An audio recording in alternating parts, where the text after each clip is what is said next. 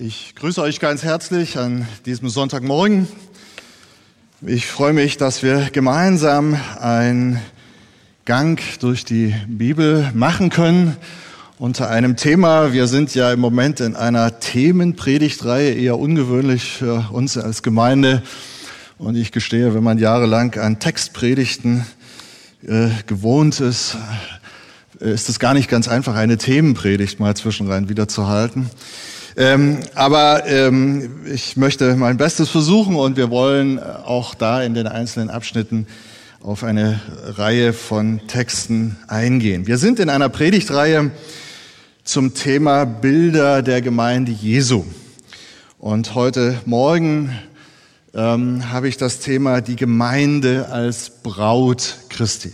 Also, die Braut als Bild für die Gemeinde Jesu das soll uns heute Morgen etwas beschäftigen und wir wollen ein bisschen äh, in der Bibel schauen, wo es dieses Bild gibt und was dieses Bild uns sagen kann. Eine kleine Vorbemerkung, wenn wir über solche Bilder sprechen, die Bibel verwendet an ganz vielen Stellen Bilder, bildhafte Ausdrücke, ähm, dann müssen wir äh, immer im Hinterkopf haben, dass jedes Bild in aller Regel so einen spezifischen Punkt benennt. Kein Bild sagt alles. Deswegen gibt es verschiedene Bilder. Also, wir wollen uns ein bisschen auf den Weg machen und schauen, was ist denn das Spezifische, was ist das Besondere an dem Bild der Braut? Wofür steht dieses Bild? Und auch da müssen wir am Ende ein bisschen darauf achten, dass wir auch dieses Bild nicht überziehen. Auch das gilt grundsätzlich für alle Bilder in der Bibel. Äh, nicht zu weit ausdeuten. Man könnte ja sagen, ja, wenn die Gemeinde die Braut ist, dann ist irgendwann die Hochzeit und dann kommen irgendwann Kinder und dann kommen vielleicht Enkelkinder und wen heiraten die denn dann? Nee, so funktioniert das nicht. Dafür ist das Bild nicht da, das wäre ein Missverständnis. Die Universalgemeinde Jesu oder anders gesagt, das Volk Gottes ist genau eins. Es gibt nicht zwei, drei, fünf, zehn oder irgendwie so. Das würde das Bild sprengen. Das machen wir lieber nicht. Und noch eine letzte kleine Vorbemerkung. Die biblischen Bilder für die Gemeinde. Und wir haben eine Predigt gehört über die Gemeinde als Leib. Wir haben letzte Woche die Predigt gehört über die Gemeinde als Mutter, jetzt über die Braut und es gibt ja weitere Bilder über die Gemeinde als Bau, die Gemeinde als Tempel. All diese Bilder, sie greifen oft ineinander, sie sind oft parallel.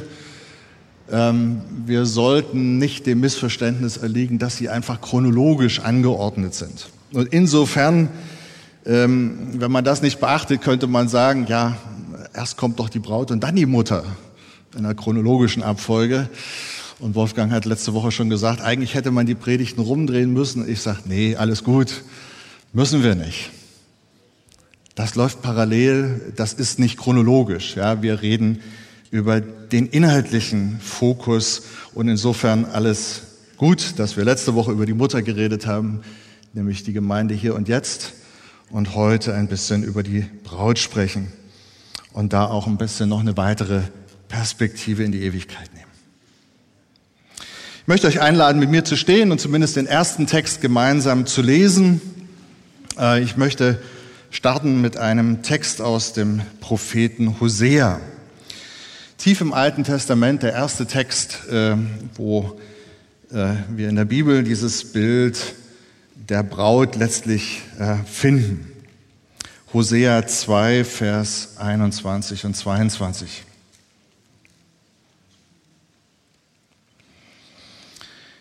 Ich will mich mit dir verloben für alle Ewigkeit. Ich will mich mit dir verloben in Gerechtigkeit und Recht, in Gnade und Barmherzigkeit. Ja, in Treue will ich mich mit dir verloben und du wirst den Herrn erkennen. Amen. Amen. Nehmt gerne Platz. Aufmerksame Bibelleser haben gerade festgestellt, hier ist gar nicht von der Braut die Rede, oder? Also, ja, der Begriff kommt erst noch, äh, nicht in diesem Text, Aber der Sache nach ähm, sind wir hier natürlich ganz dicht dran, wenn dreimal vom Verloben die Rede ist. Und insofern vielleicht ein kleiner, kleine Bemerkung. Äh, wir kennen diesen Begriff der Verlobung auch in unserer Sprache. Ähm, das ist nicht ganz das, was die Bibel unter Verlobung versteht. Ja, Verlobung ist ähm, im alttestamentlichen Kontext eine sehr sichere Sache. Da ist die Entscheidung gefallen im Grunde genommen. Deswegen kann im weiteren Verlauf die Frau dann nicht nur Braut genannt werden irgendwann, sondern ähm, das ist eben auch schon mal die Frau. Bei Maria und Josef in der Weihnachtsgeschichte ähm, ist das klassische Beispiel. Da wird die Maria schon vor der Heimholung, ja, vor, bevor das große Fest stattgefunden hat, wird sie als die Frau von Josef bezeichnet. Also, da ist der Bund schon geschlossen, das Rechtliche ist passiert, aber das große Fest, die Heimholung, hat noch nicht stattgefunden. Das mal so zum Hintergrund. Oft ist das zeitlich auch auseinandergefallen im Alten Testament. Es gibt, soweit ich das übersehe, kein Gesetz bei Mose oder so, wo genau geschrieben steht, das muss zeitlich auseinanderfallen oder da müssen sechs Monate oder drei Jahre oder irgendwas dazwischen sein. Das gibt es alles nicht. Ähm, das ausführlichste Beispiel für eine Eheschließung im Alten Testament ist bei Ruth und Boas äh, im letzten Kapitel und da sehen wir, da gibt es gar keinen zeitlichen Unterschied. Da ist der rechtliche Akt, dass Boas Ruth als seine Frau nimmt, vor Zeugen öffentlich und dann die Heimholung, das Fest, die Feier, das ist alles zeitlich direkt miteinander. Aber das Bild ist zunächst mal klassisch so, dass üblicherweise eine Verlobung stattfindet und dann vergeht eine gewisse Zeit bis zur Hochzeit. Und das ähm, steht jetzt auch hier im Hintergrund und das wollen wir so mitnehmen ähm, als Gedankenstütze, wenn äh, Gott hier von Verlobung spricht, dann äh, ist da noch ein bisschen Zeit hin, bis die Hochzeit kommt. Der Kontext hier zurück zum Buch Hosea. Der Kontext ist ein trauriger. Inwiefern? Gott redet von Israels Untreue. Israel begeht geistliche Hurerei, Ehebruch. Es wird direkt wörtlich so bezeichnet. Das passt dann ja auch zu dem Bild der Verlobung und der darauf folgenden Ehe. Israel führt seinen Wohlstand, all den Segen, den es erfahren hat. Israel führt das alles auf andere Götter zurück.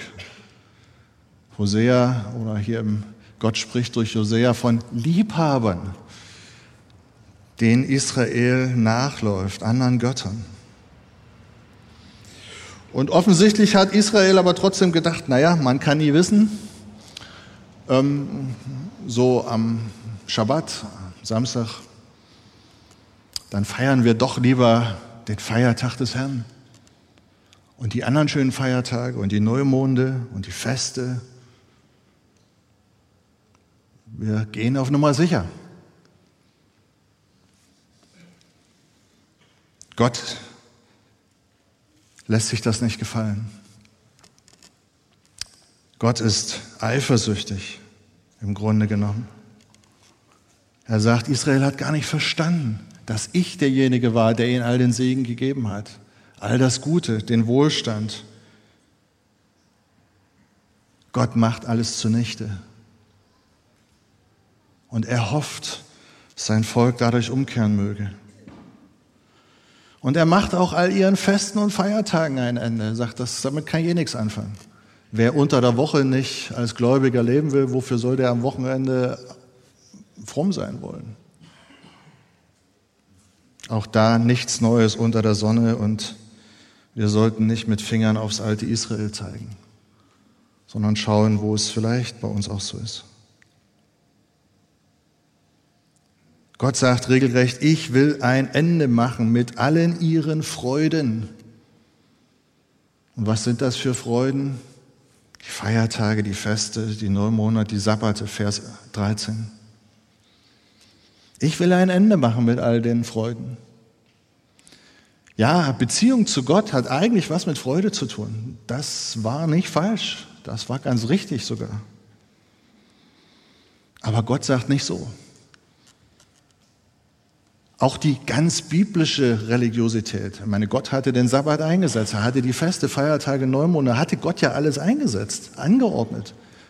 Gott sagt, wenn das nur Alibi-Veranstaltung ist, dann kann ich darauf verzichten. Ich mache euch das kaputt. Es geht nicht. Ich will es nicht. Amos schreibt es so unnachahmlich. Ich kann das Geplärr eurer Lieder nicht mehr hören. Toller Gottesdienst, super Lobpreis. Und unter der Woche? Witwen und Waisen unterdrückt, falsche Maße und Gewichte, Betrug in Handel und Wandel. Das kennzeichnet Israel. Und Gott zerschlägt ihnen auch die heidnischen Feste, die Festtage der Baale, Vers 15 in Hosea 2. Gott sagt, nee, ich nehme Israel das alles weg. Hoffentlich kehren sie um. Und dann kommt der Text, den ich gelesen habe, Hosea 2, Vers 21, dieses dreimalige Ich will mich verloben. Gott ist mit seinem Gericht nicht am Ende. Das ist nicht das finale Ende von Israel, sondern Gott kündigt eine Wiederherstellung an. Schauen wir nochmal in diese zwei Verse rein. Ich will mich mit dir verloben für alle Ewigkeit. Gottes Bund ist unwandelbar und ewig. Das Erste, was wir hier aus diesen beiden Versen mitnehmen. Ich will mich in Ewigkeit verloben. Im irdischen Sinn und auch in der irdischen Geschichte Israel hat es Zeiten gegeben, wo Gott auch mal im Bild gesprochen einen Scheidebrief eingereicht hat. Wird an einer Stelle mal direkt so gesagt von Jeremia. Aber in der geistlichen Perspektive sagt Gott, mein Volk, und am Ende ist es der heilige Überrest, von dem immer wieder die Rede ist, ich verlobe mich mit dir in Ewigkeit. Das ist nicht mal eben für ein paar Jahrzehnte oder ein paar Jahre und dann denken wir mal neu drüber nach und dann suche ich mir ein anderes Volk. Das eine wahre geistliche Volk Gottes hat eine Garantie von Gott bekommen. Er sagte, ich verlobe mich mit dir in Ewigkeit. Das zweite Verloben ist kombiniert mit Recht und Gerechtigkeit aber auch mit Gnade und Barmherzigkeit. Der Ehebund, den Gott ankündigt, der Bundesschluss, den Gott hier durchführt oder den er verheißt, es ist kein beliebiger Bund, sondern er hat Rechte und Pflichten, klare Bedingungen. Wie jede Ehe eine grundsätzlich geordnete Größe ist, auch nach unserem bürgerlichen Recht. Das hat schon alles seine Berechtigung. Kann man nicht sagen, heute komme ich, morgen nicht und ob ich dann noch verantwortlich bin übermorgen und dann ist ein schlechter Tag und so. So funktioniert Ehe nicht. Und Gott sagt gleichzeitig, ich will mich mit dir verloben in Gnade und Barmherzigkeit. Es geht nicht um Buchstabenreiterei, um Paragraphenreiterei. Gott hat kein Gesetzbuch vom Himmel geworfen und sagt, wenn du dich dran hältst, ist alles wunderbar. Gottes Bund mit seinem Volk ist ein, ein Bund der Beziehung, ein gemeinsames Leben, Gemeinschaft mit dem Lebendigen. Das geht ohne Gnade und Barmherzigkeit nicht. Es wäre tragisch, wäre es anders, würde Gott nur nach den Buchstaben gehen. Wir hätten keine Chance. Und das dritte Verloben In Treue will ich, mit, will ich mich mit dir verloben, so übersetzt Luther. Ein Begriff, der nicht ganz häufig vorkommt im Alten Testament, aber der etwas kennzeichnet von der absoluten Festigkeit Gottes. Die erste Stelle, wo dieser Begriff vorkommt, ist in 2. Mose 17. Diese Stelle, diese äh, Geschichte, wo Mose eigentlich gerufen ist, zu Gott zu beten und dran zu bleiben im Gebet und irgendwann werden ihm die Arme schwer und der arme Kerl kann nicht mehr. 2. Mose 17, Vers 12 lesen wir dann, und als Mose die Hände schwer wurden, dann kamen seine Freunde und haben ihm da Steine drunter gepackt und haben ihm dann die Hände festgehalten, damit er seine Hände hochhalten konnte. Und dann heißt es am Ende dieses Verses, so blieben seine Hände fest, bis die Sonne unterging. Das ist der gleiche Begriff wie hier bei Hosea, wo Gott von der Treue spricht. Moses Hände blieben fest und standhaft. Genauso ist Gott. Oder 5. Mose 32, Vers 4 heißt es, er, Gott, ist ein Fels. Und so wie Gott ein Fels ist, so ist er treu. So geht der Vers dann nämlich weiter. Treu ist Gott und kein Böses ist an ihm. Gerecht und wahrhaftig ist er. Bei all dem sehen wir hier in Hosea, der aktiv Handelnde ist Gott selbst. Ist nicht Israel. Alles, was Israel macht, taugt nicht. Ja, ist gerade das Gegenteil von dem, was Gott möchte. Der aktiv Handelnde ist Gott. So wie Jesus mal äh, so klassisch formuliert hat, nicht ihr habt mich erwählt, ich habe euch erwählt, sie hingeht und Frucht bringt.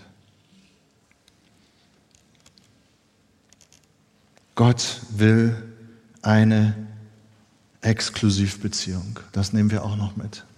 Bei all dem, wo Israel den Baale nachgelaufen ist und all den anderen Göttern. Gott möchte, dass sein Volk umkehrt. Er will die eine Beziehung zu seinem Volk. Damals war das so, ist heute nicht anders. Es wird auch in Ewigkeit nicht anders sein. Gott hat nur ein Volk und er möchte genau ein Volk, weil er möchte, dass sein Volk auch genau einen Gott hat.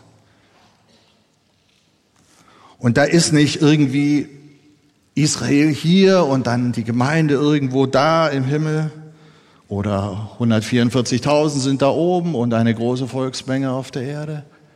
So als ob es irgendwie zwei Völker Gottes gäbe. Nein, Gott ist kein Bigamist. Er hat nicht zwei Frauen, eine hier und eine da, so wie vielleicht früher manche Seeleute als die Schiffe noch etwas länger im Hafen waren und nicht so nur ein paar Stunden. Nein. Das, was Gott von Anfang an in der Bibel uns gesagt hat, ein Mann und eine Frau, sie werden gemeinsam ein Fleisch sein. Und Paulus das dann deutet auf Christus und die Gemeinde. Diese Exklusivbeziehung ist hier gemeint. Die war schon immer gemeint. Es gibt nichts anderes.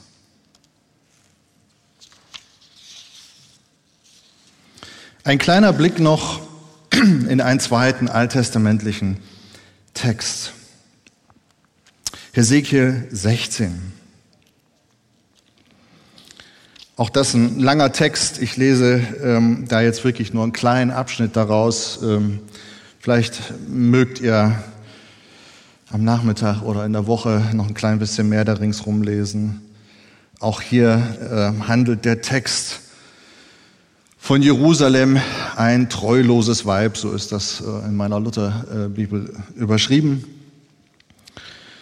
Und ähm, der Prophet beschreibt ein bisschen die Herkunft Jerusalems und wie prekär die eigentlich war. Niemand kümmerte sich ähm, während der Geburt. Das Baby wurde quasi weggeworfen, einfach aufs Feld. Und dann kommt Gott. Vers 6 heißt es dann, Gott erbarmt sich und sagt, du sollst leben. Jerusalem, du sollst leben. Dann kommt die Zeit, um zu werben. Die Stadt im Bild einer, eines Mädchens, einer heranwachsenden jungen Frau. Die Stadt wird erwachsen. Als die Zeit war, um um dich zu werben, so sagt Gott, da breitete ich meinen Mantel über dich, Jerusalem, aus. Vers 8. Und dann heißt es, auch Vers 8, ich schwor, ich schwor dir's und schloss mit dir einen Bund, spricht der Herr, dass du solltest mein sein. Gott schwört einen Bund. Und wenn Gott etwas schwört, dann könnt ihr euch darauf verlassen. Dann gibt es kein Zurück. Gott ist unwandelbar und er nimmt keinen Schwur zurück. Das gilt. Und dann Verse 9 bis 13, wir haben jetzt nicht die Zeit, das zu lesen, aber dieser Text formuliert ziemlich ausführlich, und vielleicht ist es der umfangreichste, ausführlichste Text zu, diesem, zu dieser Frage in der Bibel, was es heißt, die Braut dann zurechtzumachen. Da lesen wir vom Baden, vom Reinigen, vom Schmücken der Braut.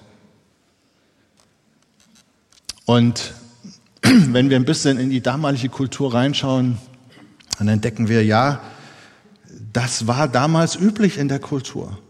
Und es ist auch heute noch an vielen Stellen üblich. Und selbst in unseren, ich sage jetzt mal, in unserem unmittelbaren Kulturkreis, ja, selbstverständlich macht sich eine Frau super hübsch und dann geht sie nochmal extra zum Friseur und dies und das und jenes und solches.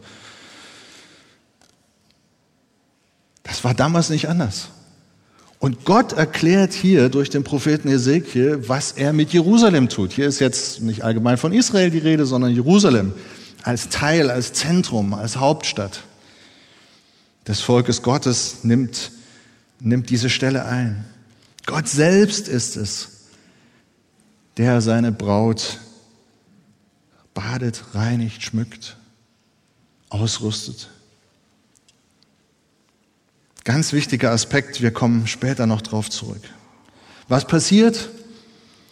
Leider wie immer, Israel begeht geistliche Hurerei. Ab Vers 15 kann man das dann weiter lesen. Hier im Text alles nicht schön zu lesen. Wirklich traurig. Das ist eigentlich das durchgängige Drama im Alten Testament. Gott bemüht sich um sein Volk und sein Volk läuft anderen Göttern nach. Es braucht wirklich einen Erlöser, der aus diesem Drama herausführt, einen Bräutigam, der kommt und sein Volk erlöst oder im Bild gesprochen die Braut heiratet. Also, wir haben uns ein bisschen angeschaut, wie die Braut verheißen wird im Alten Testament. So, das war der erste Gedanke. Der zweite, den wir jetzt ein bisschen anschauen wollen, nach der verheißenen Braut, jetzt der gekommene Bräutigam. Und wir blicken ein bisschen auf Jesus. Auch da starten wir ganz kurz im Alten Testament. Jesaja 61 und 62 ist dann direkt von der Braut und vom Bräutigam die Rede. Jesaja 61 ist der berühmte Text, die ersten Verse, die Jesus ja dann auch aufgreift, als er in Nazareth in der Synagoge aufgefordert wird, aus der Schriftrolle zu lesen. Der Geist des Herrn ist auf mir, er hat mich gesalbt. Ist vom Evangelium die Rede, von einer Freudenbotschaft, ein Gnadenjahr des Herrn. Jesus sagt, das ist heute vor euren Ohren erfüllt. Er identifiziert sich mit diesem Gesalbten.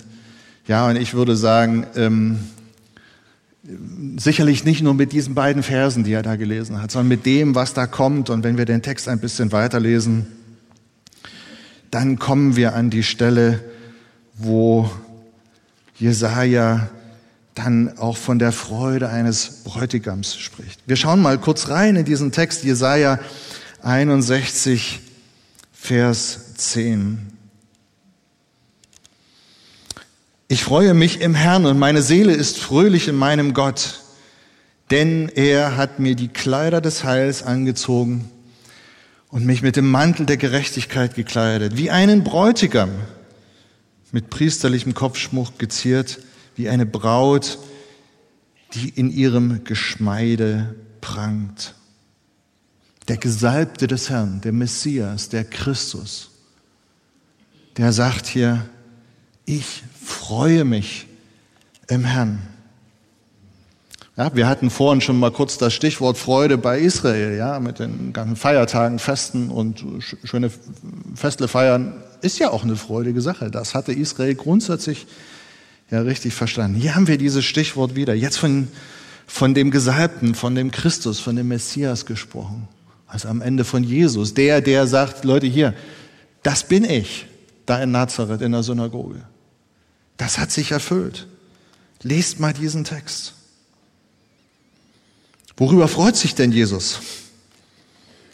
Er sagt, ich habe Kleider des Heils angezogen bekommen. Ich bin bekleidet worden mit dem Mantel der Gerechtigkeit. Was heißt das? Hatte Jesus nicht genug Gerechtigkeit oder brauchte er selbst das Heil? Nee.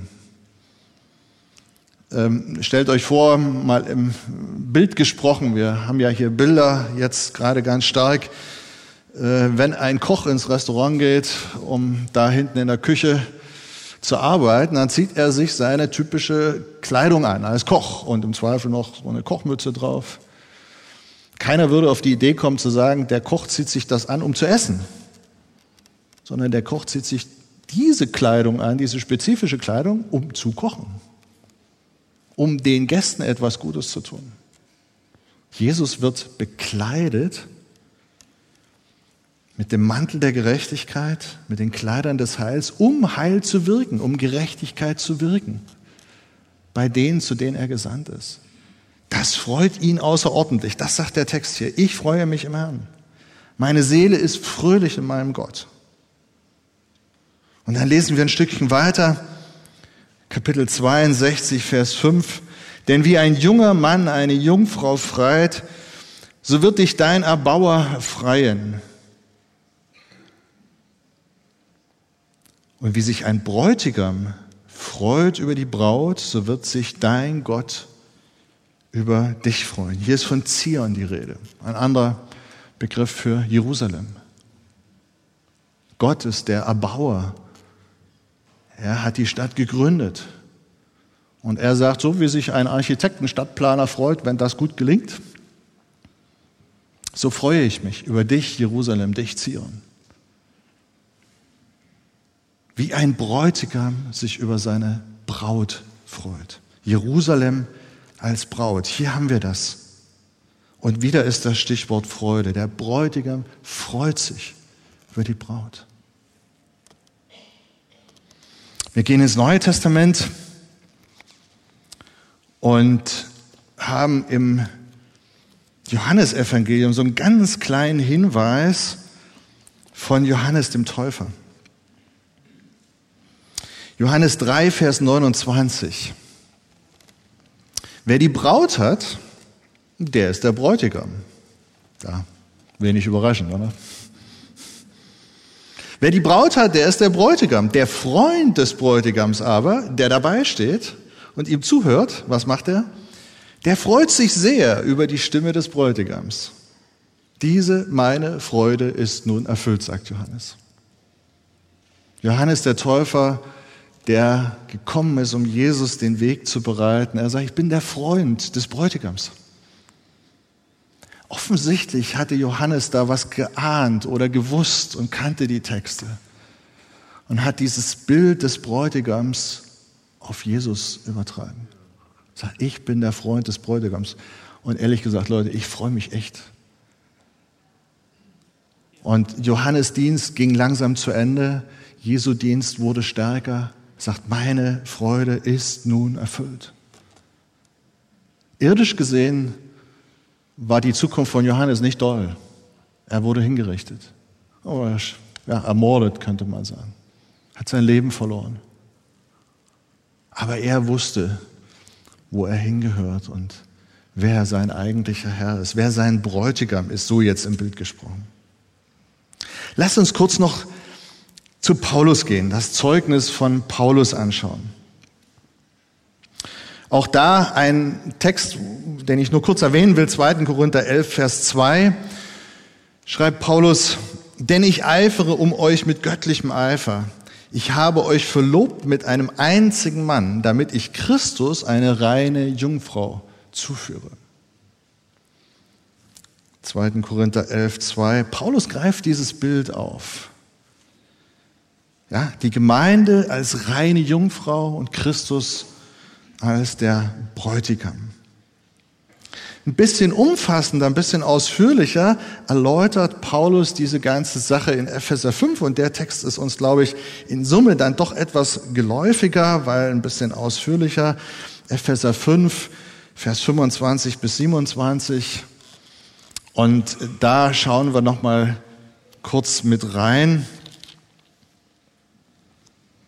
Ihr Männer liebt eure Frauen, schreibt Paulus, wie Christus die Gemeinde geliebt hat und hat sich selbst für sie dahingegeben. Christus hat sich selbst für die Gemeinde dahingegeben. Warum? Um sie zu heiligen. Und jetzt erklärt er, was das heißt. Er hat sie gereinigt durch das Wasserbad im Wort, damit er sie vor sich stelle als eine Gemeinde, die herrlich sei, keine Flecken oder Runzeln oder etwas dergleichen habe, sondern heilig und untadelig sei. Paulus greift dieses alttestamentliche Bild auf. Eine Braut, die gebadet wird, die gekleidet wird, die geschmückt wird, die geschminkt wird. Alles eine passive Formulierung.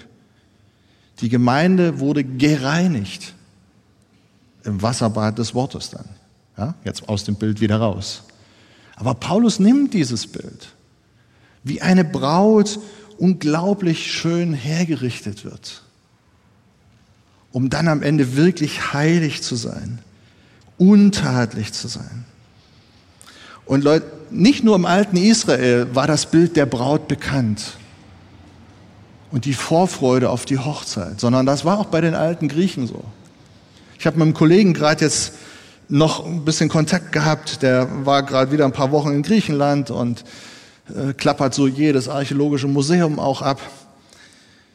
Und er hat mir noch ein paar Bilder geschickt und er sagte, auf wie vielen Vasen, griechischen alten Vasen, ist die Braut zu sehen, die geschmückt ist, die dargestellt, sogar oft noch mit einem Kranz versehen.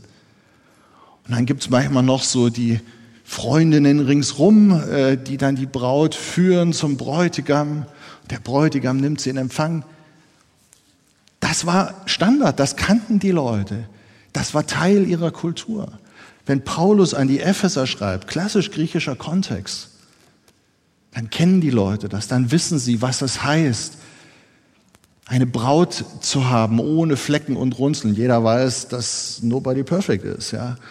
Aber mit Schminke und mit ein bisschen Waschen, Baden, Tun, Pudern und ich weiß nicht was, äh, schöne Kleidung, kann man doch eine Menge tun, oder? Es geht nicht darum, irgendwie die Realität nicht wahrhaben zu wollen. Das ist eine andere, eine andere Baustelle. Aber für die Hochzeit es ist nur angemessen, sich wirklich schön zu machen. Na, was heißt schön zu machen? Schön machen zu lassen. Das ist alles passiv hier.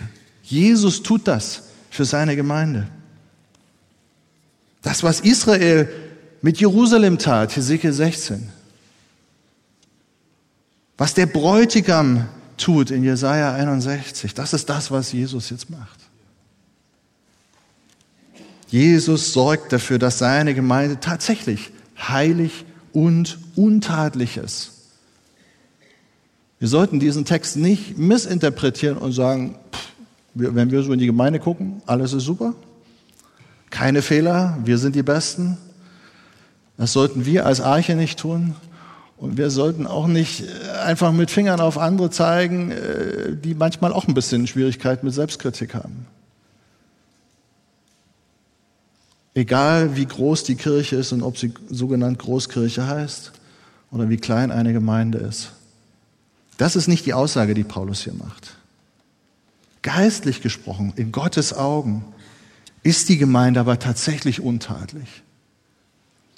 Weil Jesus untadelig ist und er seine Braut zurechtgemacht hat. Ist das nicht wirklich echter Grund zur Freude? Das ist doch das, wo, was wir als Stichwort die ganze Zeit gehabt haben. Können wir uns noch freuen an der Gemeinde? Sehen wir auch mal das Gute in der Gemeinde, im Volk Gottes? Oder fällt uns immer nur ein, wo was schief läuft? Ja, wir brauchen Kritik, wir müssen ehrlich sein, aber das ist eine andere Predigt, das ist ein anderes Bild. Wenn wir jetzt über die Braut reden, dann legt Gott den Fokus heute darauf, dass wir uns freuen an der Braut, die Christus bereitet hat. Wir machen noch einen kurzen Ausblick. Also, die verheißene Braut, der gekommene Bräutigam und als letztes die kommende Gemeinschaft. Und da blicken wir kurz noch in das Buch der Offenbarung. Offenbarung 19. Das Hochzeitsmahl des Lammes. Wenn immer von der Braut die Rede ist, wenn Verlobung im Raum steht, ist ja dann irgendwann die Frage, okay, wann kommt denn dann mal jetzt die Hochzeit? Und hm, die war eben noch nicht, sondern die ist noch in der Zukunft.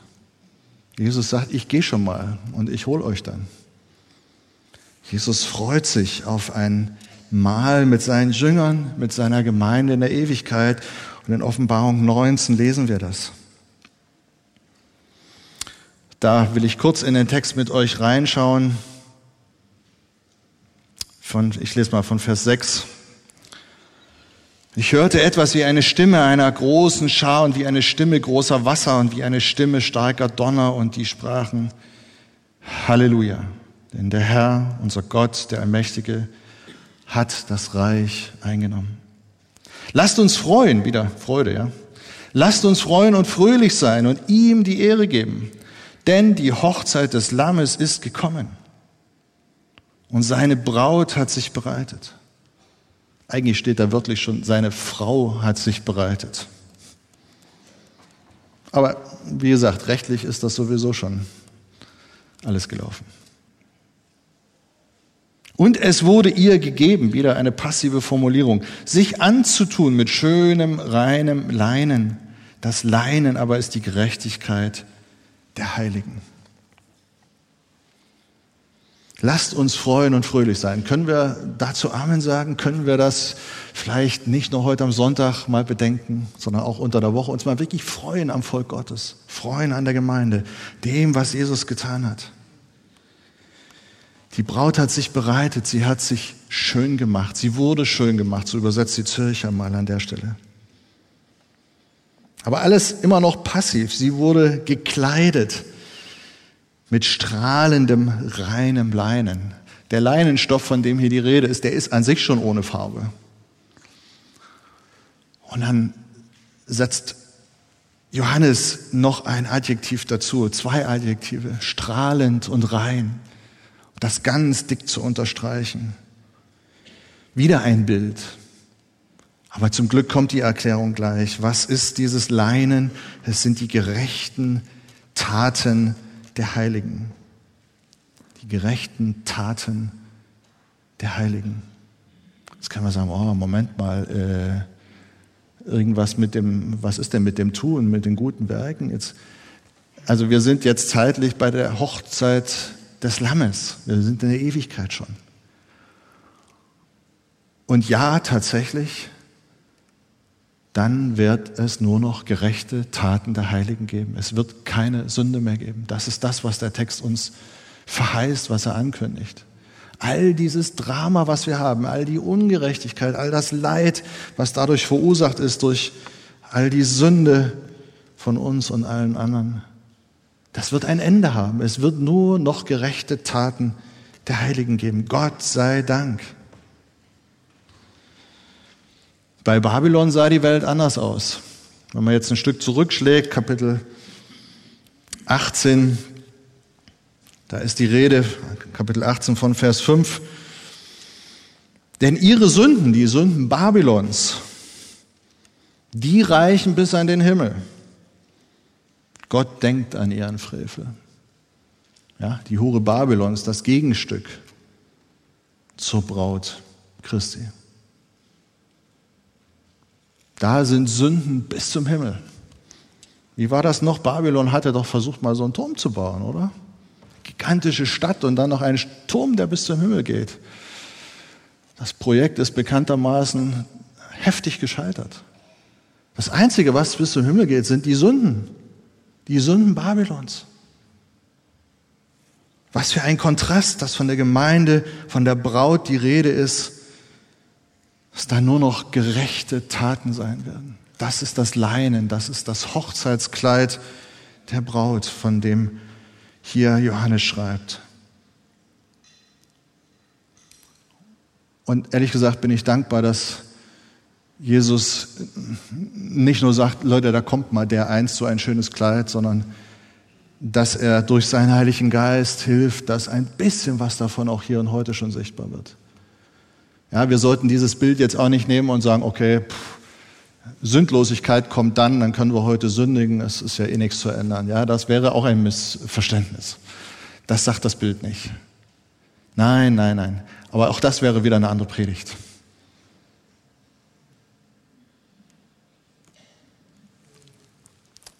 Aber dieser Vorgeschmack ist da.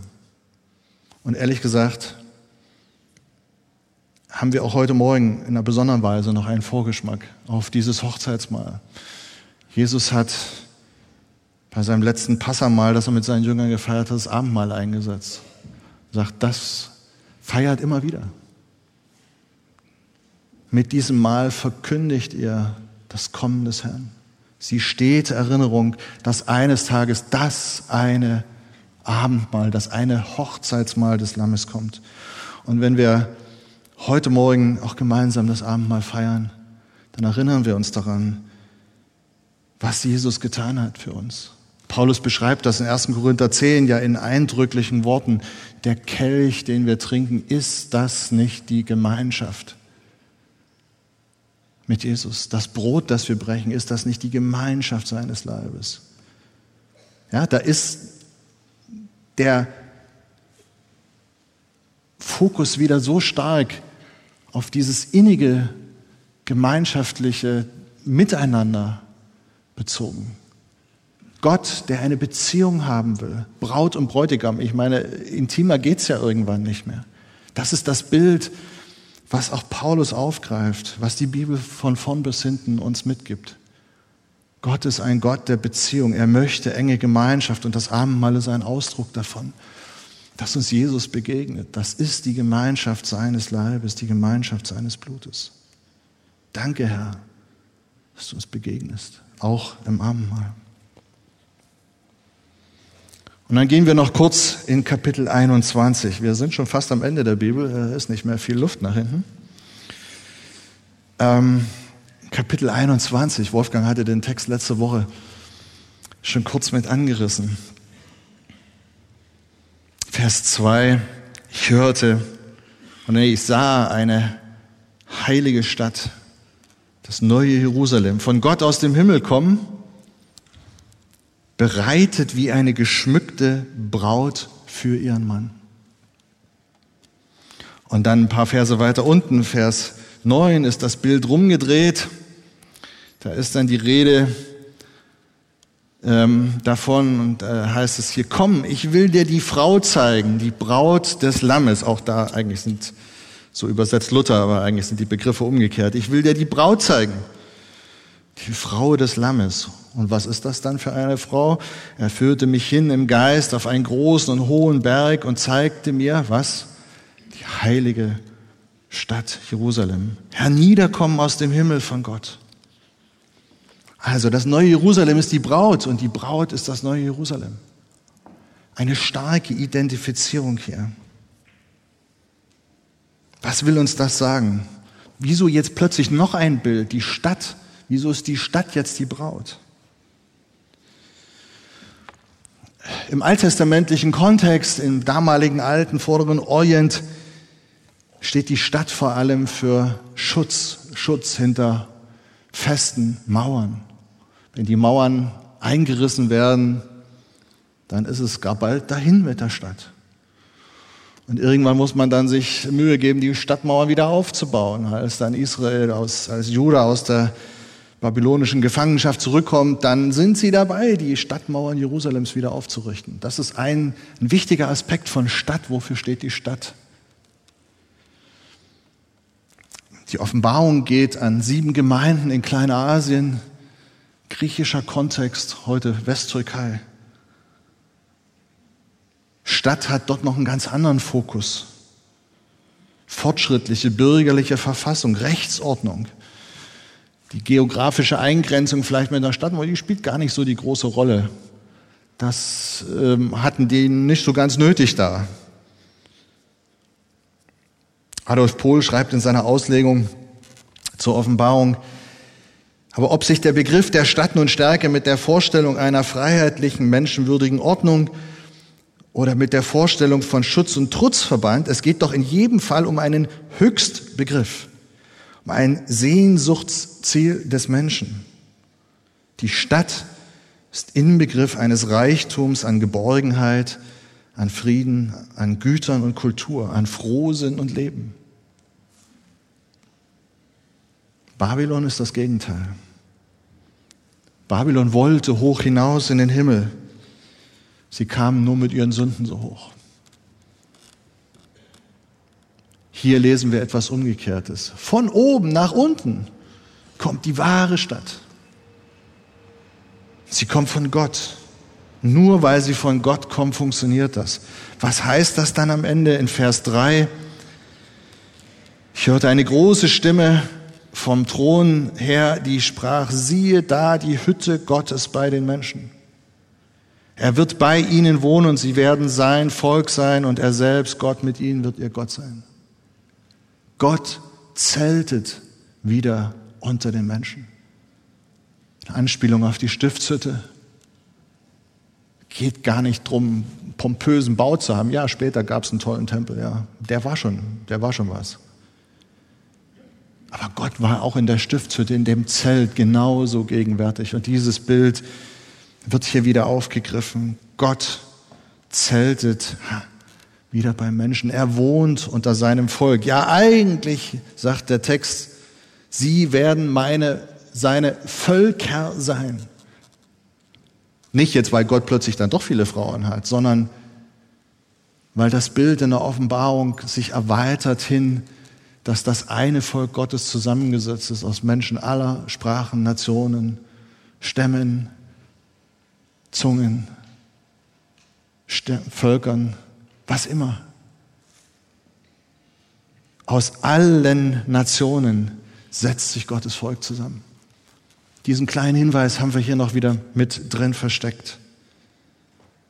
Am Ende ist es die Braut, die heilige Braut Christi. Dann kommen wir zum Schluss.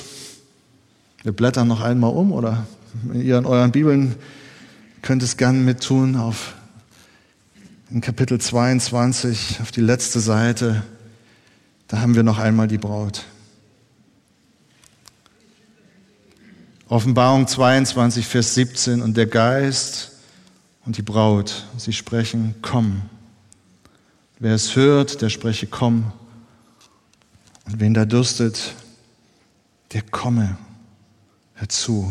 Und wer will, der nehme das Wasser des Lebens umsonst. Die Braut ist nicht allein, der Heilige Geist kommt ihr zu Hilfe und sie rufen einfach zu dem Jesus, der einen Vers vorher noch gesprochen hatte. Ich, Jesus, habe meinen Engel gesandt zu Johannes. Ja, Johannes landet so quasi wieder jetzt aus, diesen, aus dieser wahnsinnigen Vision, die er gehabt hat. Jesus sagt ihm nochmal, ich war es, der dir einen Engel geschickt hat. Und Johannes atmet tief durch. Und dann kommt dieser, dieser unglaubliche Satz, dieses Gebet, durch den Geist inspiriert. Geist und die Braut sprechen, komm, komm Jesus. Wir brauchen dich. Die Sehnsucht ist so groß, wir brauchen lebendiges Wasser. Diese Welt ist so kaputt. Sehnst du dich auch danach? Vielleicht waren all diese Bilder für dich irgendwo, wie sagt man im Bild gesprochen, böhmische Dörfer. Vielleicht hast du nur Bahnhof verstanden. Vielleicht weißt du gar nicht, was das alles soll. Und doch sehnst du dich tief im Innern nach echtem Leben, nach lebendigem Wasser. Dann bist du herzlich eingeladen an diesem Sonntagmorgen. Geh in dich, rufe zu diesem Jesus. Sag ihm, du willst auch Teil dieser Brautgemeinde sein, dass er dein Bräutigam wird. Und nach dem Gottesdienst haben wir Mitarbeiter da drüben an den Tischen. Geh, geh einfach dahin. Schütte dein Herz aus. Komm zu Jesus.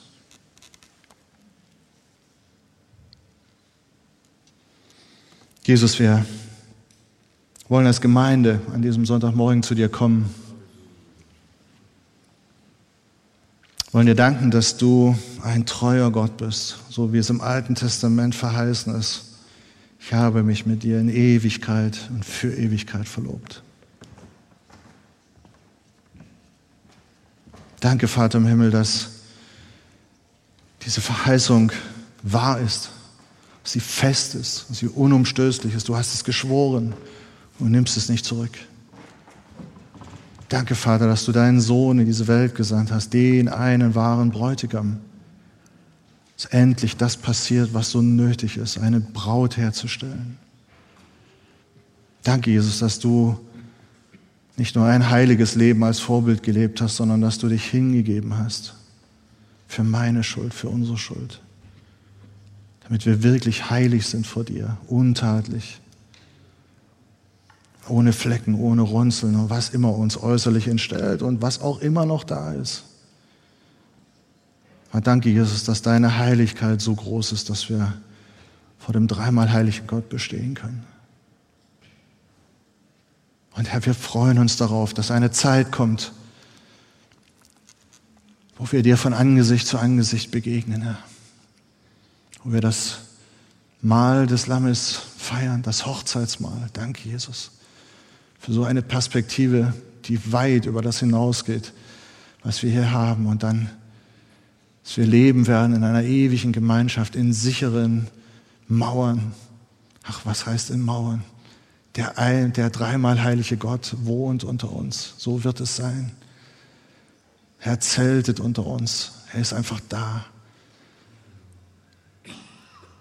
Danke, Jesus, dass du die Quelle allen Lebens bist.